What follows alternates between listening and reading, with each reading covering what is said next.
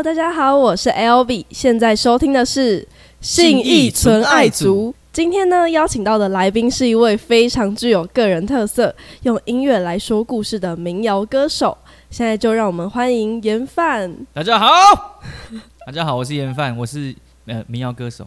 一 个尴尬的一个简介绍这样子。那我想问你，就是因为刚刚也说到你是民谣歌手，就想问你觉得民谣是什么样的东西？就你你对它的定义是什么？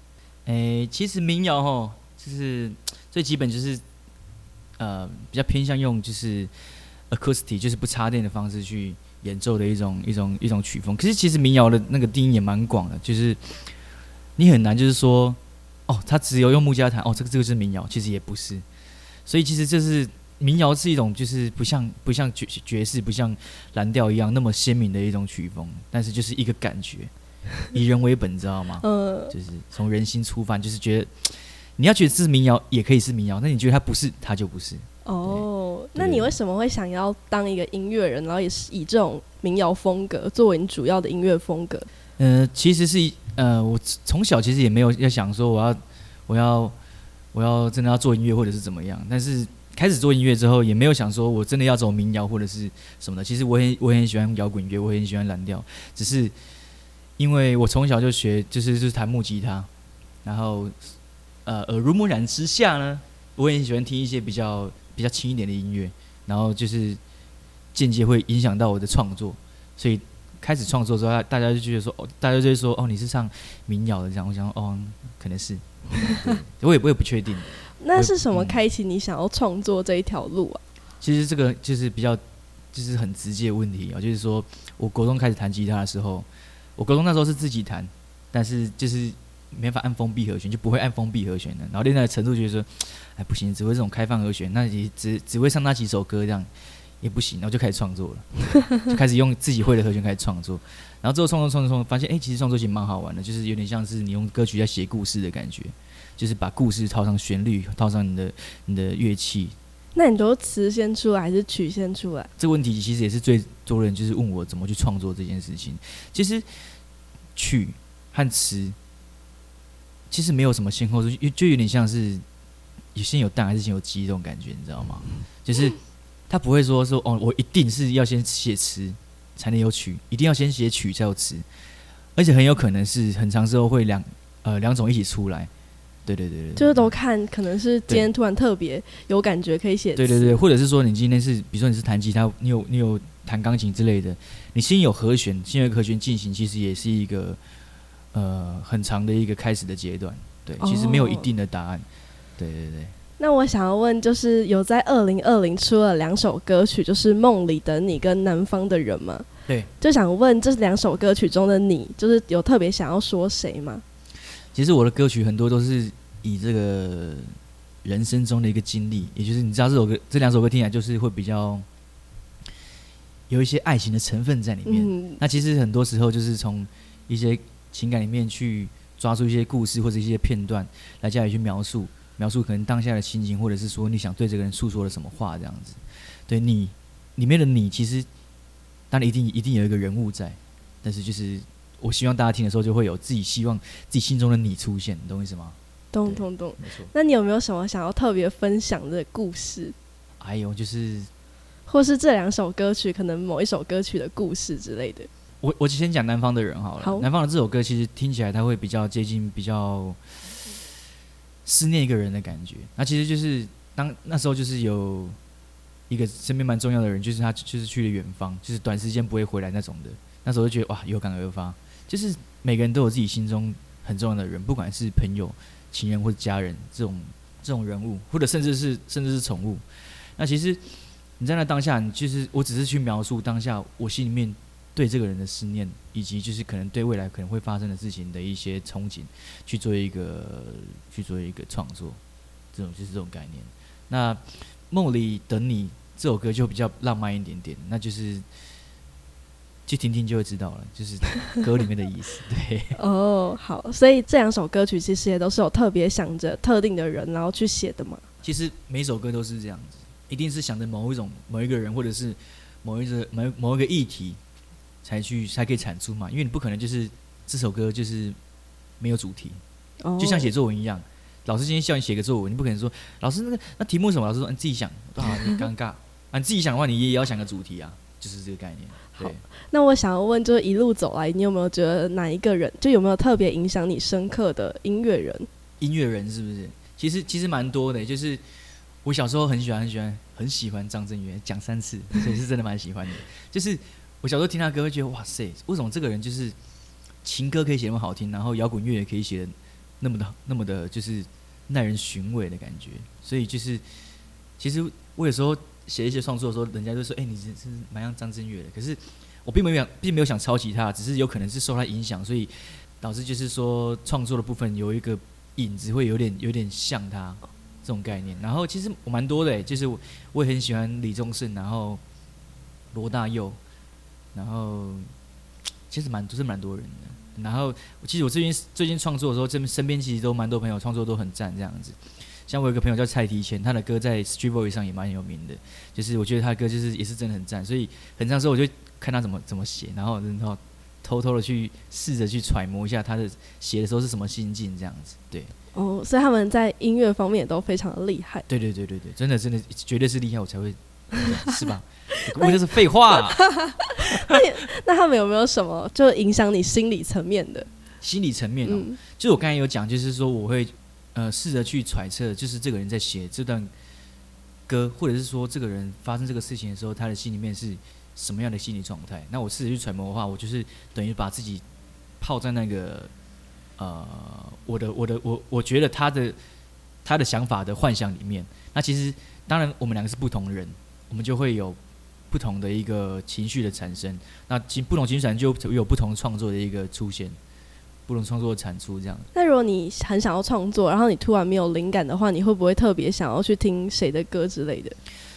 其实，其实这个这个也是一直很困扰我的一个一个点，就是人都会有干枯的时候。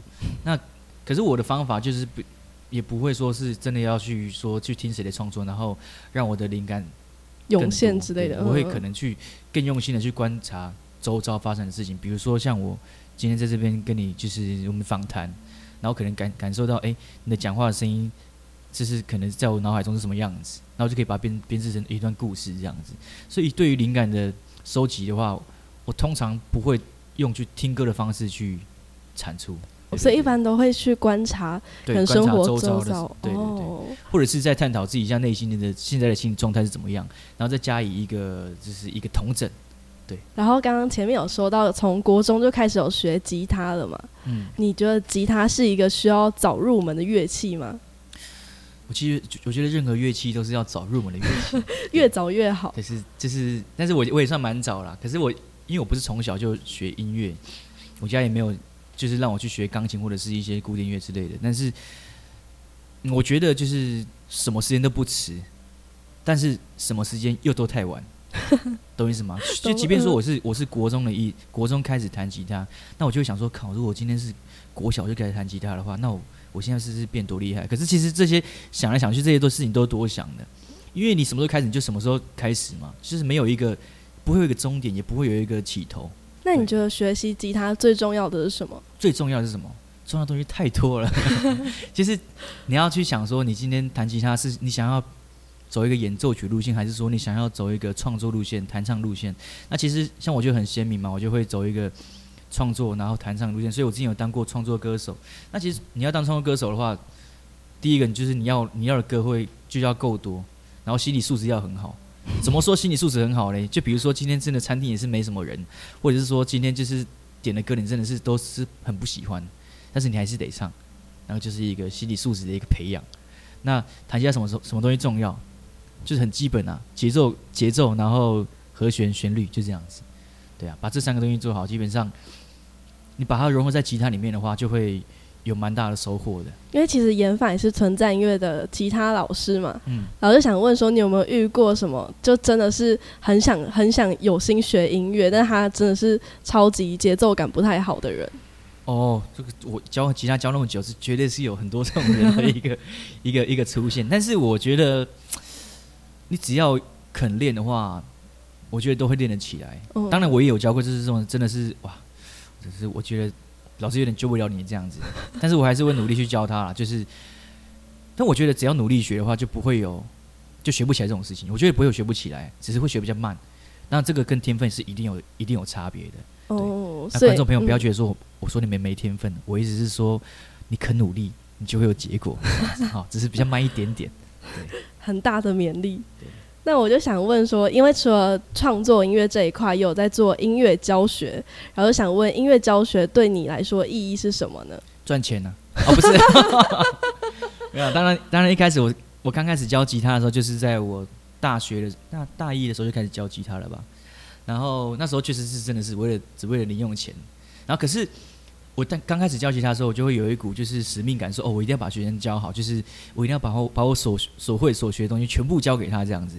可是最后我发现这种方法有点太偏激，就是说不是每个人都可以那么快的去接受那么多的资讯量。因为假如说你今天教学，你一开始就把全部东西交给他，哇，他第一堂课他直接说老老师老师，我下下次我先请个假。对，所以我觉得就是嗯为什么要有人去教的原因，就是因为其实每个人都可以练得起来。有人教是比较有方法、比较快、也比较有系统，他会给你一个方向去学，那你才不会说哦漫无目的的去网络上乱找一些影片开始学。当然，你去影片，你去网络上找影片，你会你也会学到一些东西，但是没有人在旁边看的话，你就会变得就会比较无助。那比如说你一些知识错误，你知识错误，你弹起来就会变得比较吃力。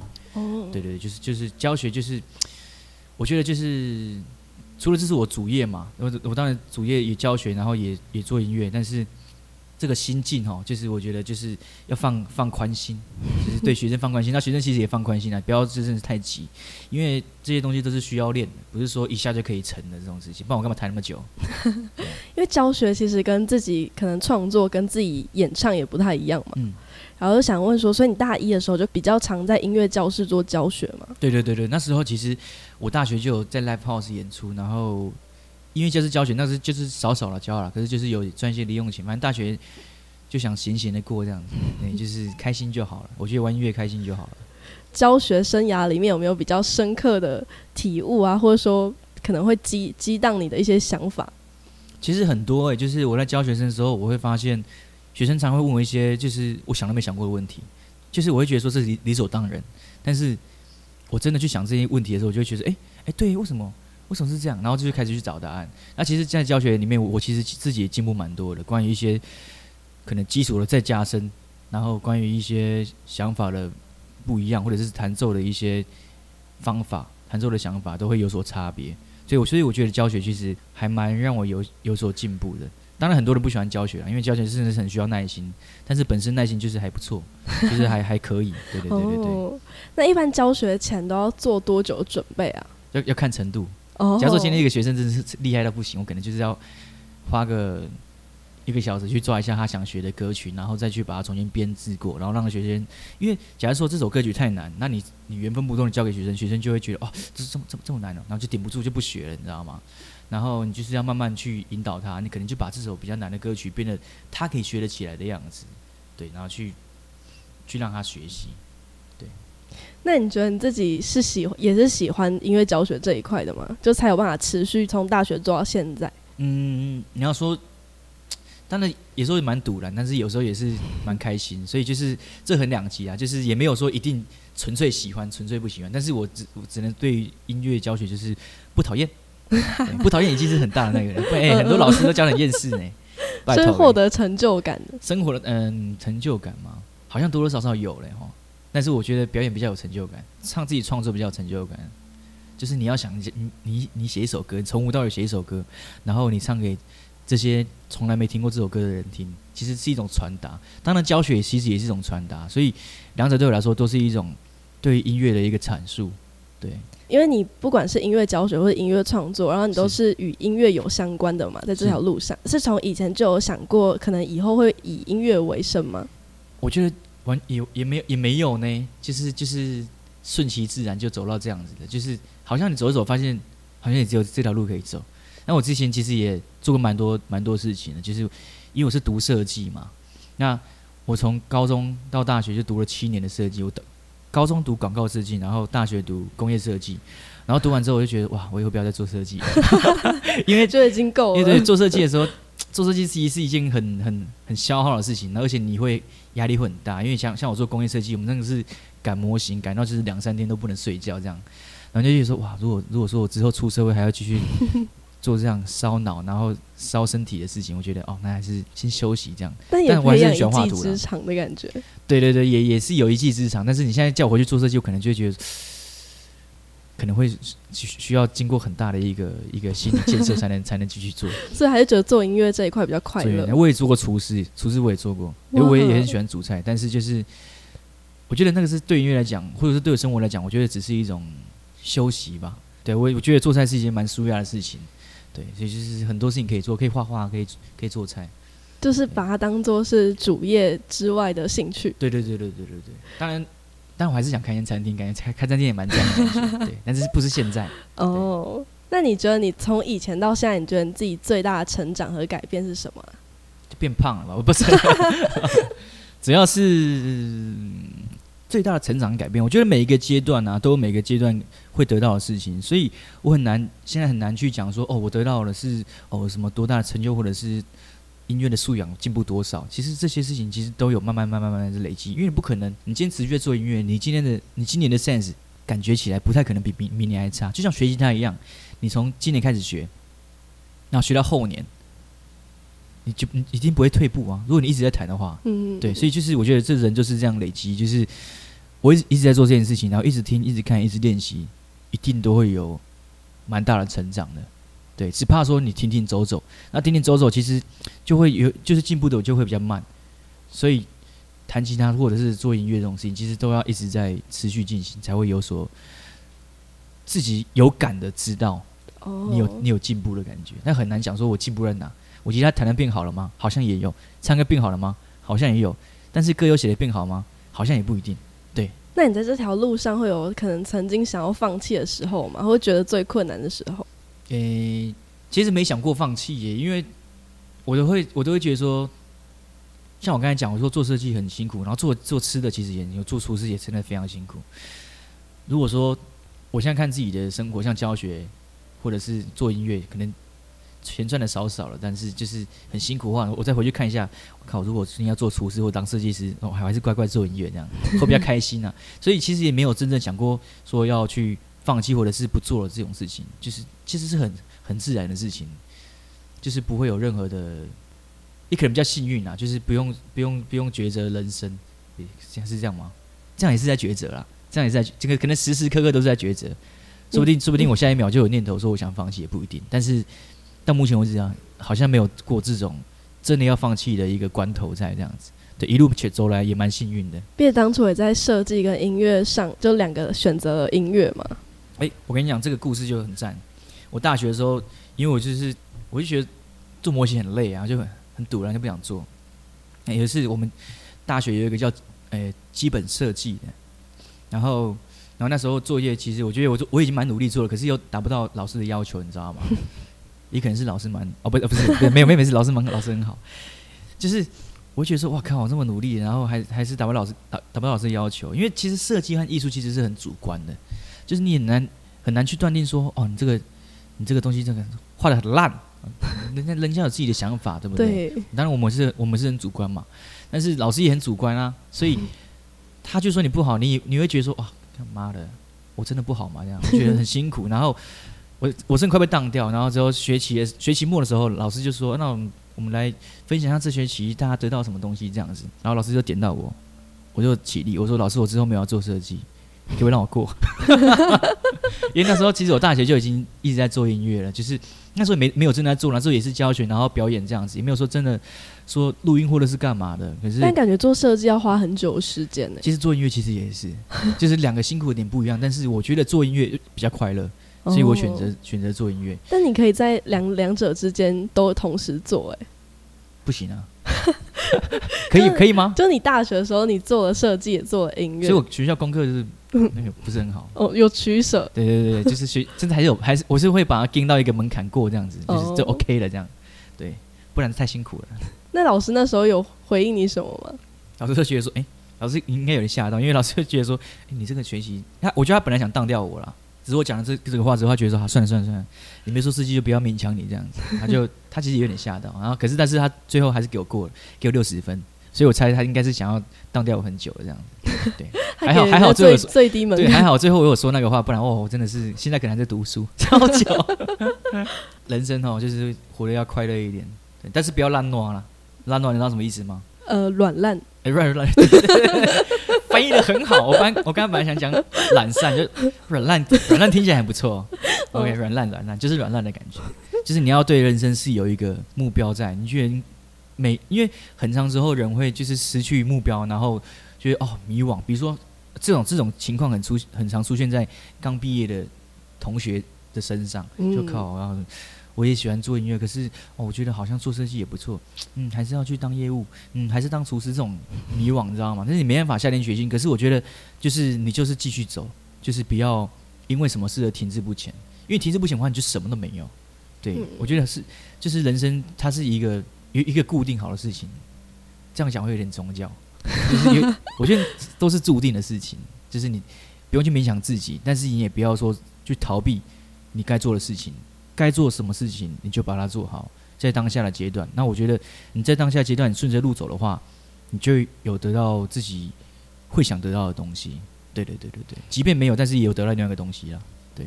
那我想问问严范近期的目标与规划是什么呢？虽然说我我这个想说说想出专辑很久，但是我只是好不好预设明明年，希望明年可以出专辑这样子。对，然后当然也是。创作更多歌曲给大家听，我觉得这样子是一个我的责任。对，硬要讲责任也可以啊，但写不出来是没办法。但是就是尽量。那预计会出几首歌曲？专辑的话，通常都有可能八到十首，但我可能自己设定可能就是在在八首左右这样子。对，会会比较舒服。那其实我要讲到前面，就是为什么我会我会那么喜欢张震岳，是因为。我小时候听很多人的专辑的时候，我就觉得说，哇，这些专辑也只有一两首歌好听，其他歌好像就是来搪塞的感觉。这样会不会很多人受伤？会，应该会。那我没有说谁嘛，就不要 对，就还好。那我但是我觉得张震岳歌就是每一首都觉得哇，好听到一个不行，就是怎么可以每一首那么好听？所以我就就是想要目标是想要做一张每一首每每一首歌至少我对别人或者是我对自己的问心无愧的歌曲，就一整张专辑。我觉得这才是我想做的事情。我不会想要说哦，这首歌很好听，但是其他六首歌都一般般，没什么记忆点这样子。对我就是这不会是我想说的事情，所以我希望我能出专辑的话，我就是每一首歌都要很好听。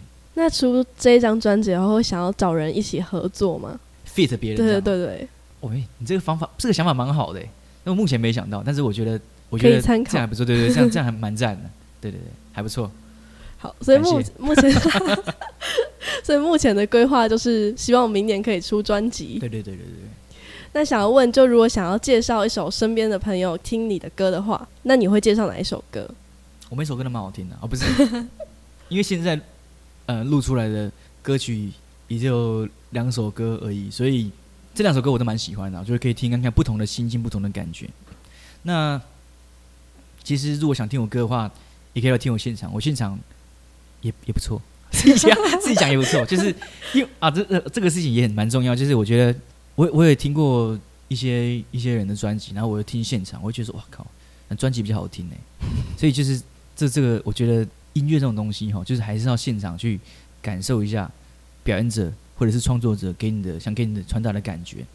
所以我觉得现场演出也非常重要。但我觉得我我对于自己现场现场的演出，我觉得。算是小有自信，小有自信。对对对。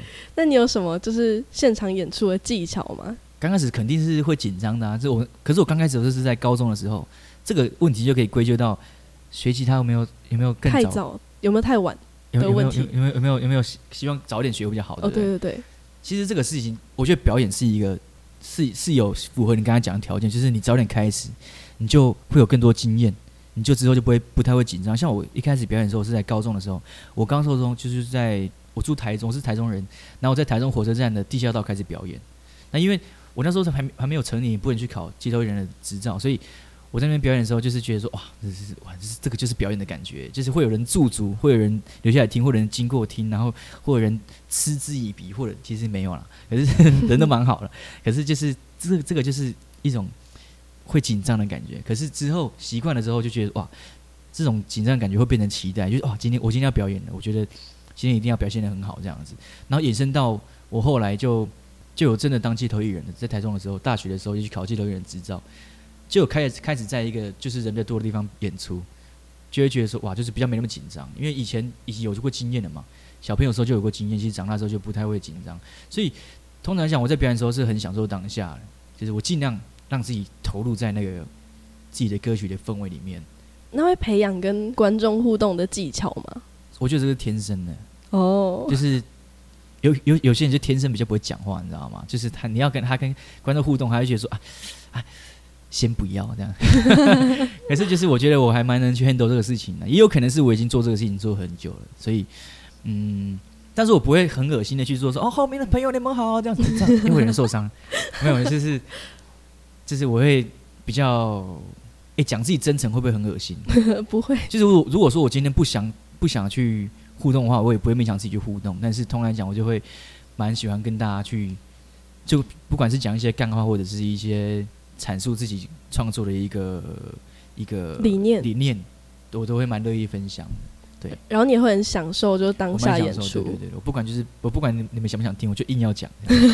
我觉得就是你要表演就要保持一个，就是我今天就是要讲，我今天就是要唱到好。不然就不要唱，那种感觉。对，那你想要推荐哪一首歌曲？我的哦，我的歌曲是，嗯，我觉得《梦里等你》不错。但是我最近我又写一首歌，我觉得蛮赞的。这首歌就是在我在骑车的时候，自己自己去想到一段旋律和歌词，然后一起想出来，然后之后再把它编曲完成的歌。这首歌叫做《我也忘了》。所以现在已经有歌词了，有现在曲了，就是歌曲都好了。这样，这首歌就是。我也忘了是谁在等着我，我也忘了是谁说了那些不动听的话之类这样子。对我待会可以开其他可以唱面听，待会可以唱整首。OK，没问题，没问题。好期待。可以，可以，可以。好，那我们今天很开心可以邀请到严范。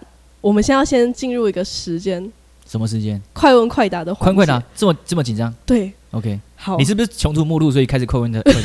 通常那个综艺节目到这个阶段就会是啊啊，没梗没梗，快问快答，快问快答，快问快答这样。没有，我事先准备，事先准备。OK，好好好。好，那五题，那等下我会先念题目。哎呀，几秒内回复吗？我会数三二一。OK，那我现在开始哦。好，用一个词汇形容自己。三二一，帅，很赞。第二题，最喜欢张震岳的哪一首歌？三二一，小雨。很快。第三题，最喜欢吃的食物？三二一，披萨。第四题，初恋在几岁？三十六，直接 直接还没等你回数完。好年轻哦。好，最后一题，最喜欢的演出是哪一场？三二一，在女巫店的演出。哦，对对对，那要不要分享为什么最喜欢？诶，我表演过很多很多很多地方，就是多到我自己都有点有点有点有点有点不知道怎么算这样子。其实女巫店它的演出，它的场地也不是说真的超屌或干嘛，可是它就会有一股很温暖的感觉。我觉得就还蛮适合这种这种就是我们这种不插电的演出。对，然后它的音场和整个氛围，我觉得都很赞。而且我那时候。我那时候是跟我朋友一起办的，是跟我刚才提到蔡迪以前，我们又一起一起办演出这样子，就是整个演出完的感觉，就是我们两个就是我觉得哇，今天演出真是 爽，很赞。我觉得当天来的朋友，我觉得他们一一定也会觉得很赞哦，这种感觉，气氛很好，气氛很好，气氛，然后跟整个的音场，跟跟整个我们表演表演当下的情绪，也也是都很不错，也可能是有点醉啦，对。有点醉，就觉得说，哎，世界很美美好这样。对，好，那我们今天真的很开心，可以邀请到严范。OK，那我现在先给你宣传一下。宣传什么？你自己。我自己是不是？或最近办的活动。OK，OK，好，耶，谢谢大家。那个，其实我的活动就是，我我很不不定期会在一些地方演出。那如果你们有想来听我的演出的话，欢迎去我的粉丝团，就叫严范，严格的严，然后范谷的范。去搜寻，然后上面也也会有一些我创作的分享，或者是我喜欢音乐的一些分享，那也希望大家喜欢。那我预计明年会发专辑，但是现在在 YouTube 和 Street Voice 上面，就是都有我的呃作品的一个露出，露露出，露出听起来有点变态，那个都有一些一个一个一个分享。那大家有兴趣也可以听一下，希望你的喜欢。大家要记得多多支持哦。OK，现在收听的是信义纯爱组，我是 LB，我是严范，拜拜，耶，来。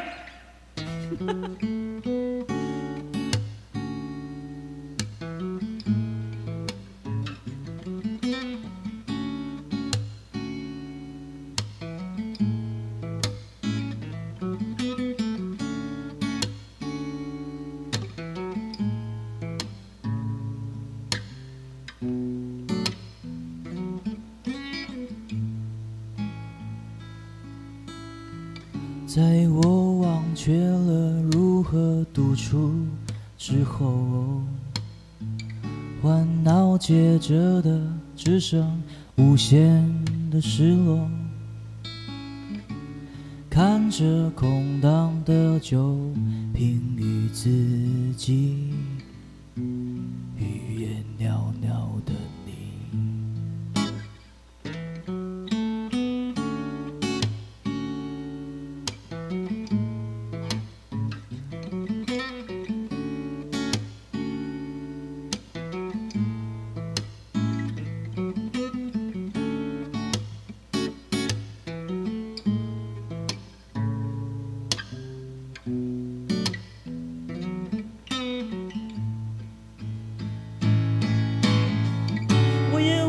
是谁在等着我？我也忘了是谁说了那些不动听的话。我也忘了是谁还爱着。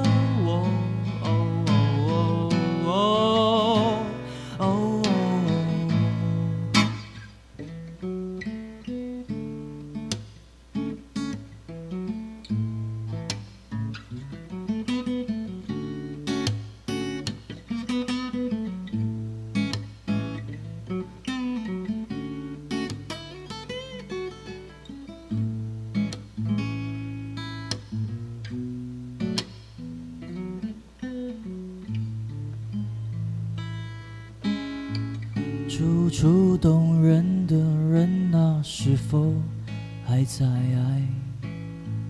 楚楚可怜的人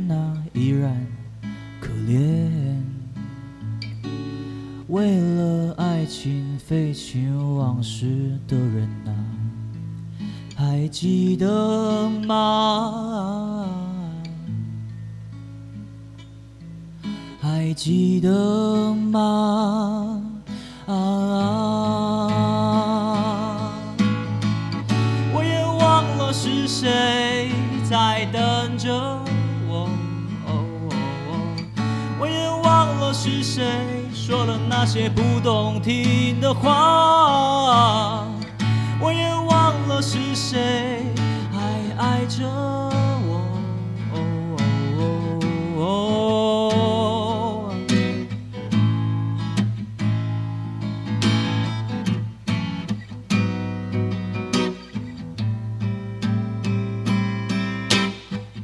我也忘了。是谁在等着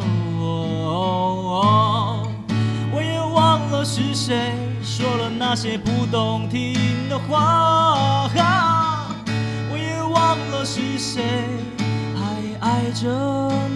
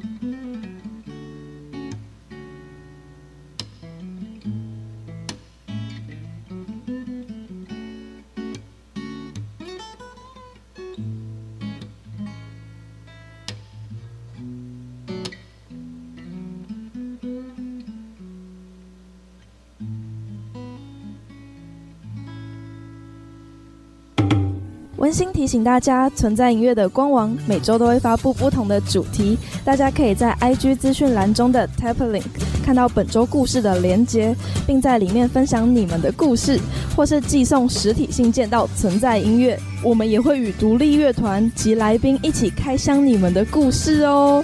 没错，就是由我们的来宾亲自念出你们的故事。我很期待看到你们的故事，欢迎大家踊跃来信。我们下周空中见。